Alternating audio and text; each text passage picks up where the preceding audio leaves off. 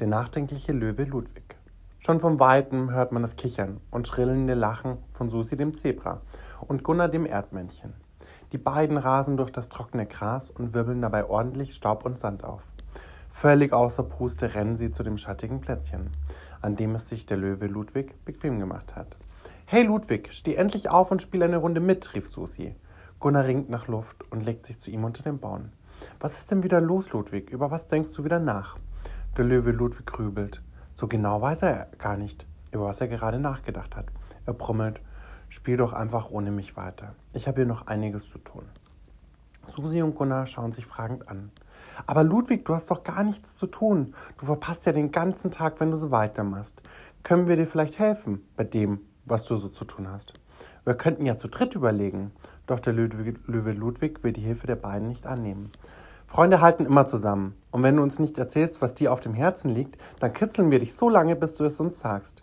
Susi und Gunnar kichern bei der Vorstellung, wie sich Ludwig am Bauch kitzeln würden. Na gut, meinetwegen erzähle ich es euch. Mir ist ein großes Missgeschick passiert. Als ich gestern bei meiner Großmutter zu Besuch war, habe ich mit meinem kleinen Cousin Fangen gespielt. Ich war kurz davor, den flinken Kerl endlich zu schnappen, als ich plötzlich über einen Baumwurzeln stolperte. Ich hörte es scheppern und klirren, als ich mich umdrehte, sah ich Omas liebste Teekanne in tausend Einzelteilen auf dem Boden liegen. War sie sehr böse, fragt Susi und guckt Ludwig mitleidig an. Nein, böse war sie gar nicht. Sie sagt, es wäre nicht so schlimm. Aber ich weiß ja, wie sehr sie ihre Teekanne mochte. Der Löwe Ludwig wirkt jetzt noch trauriger. Genug getrauert, quietschte Gunnar.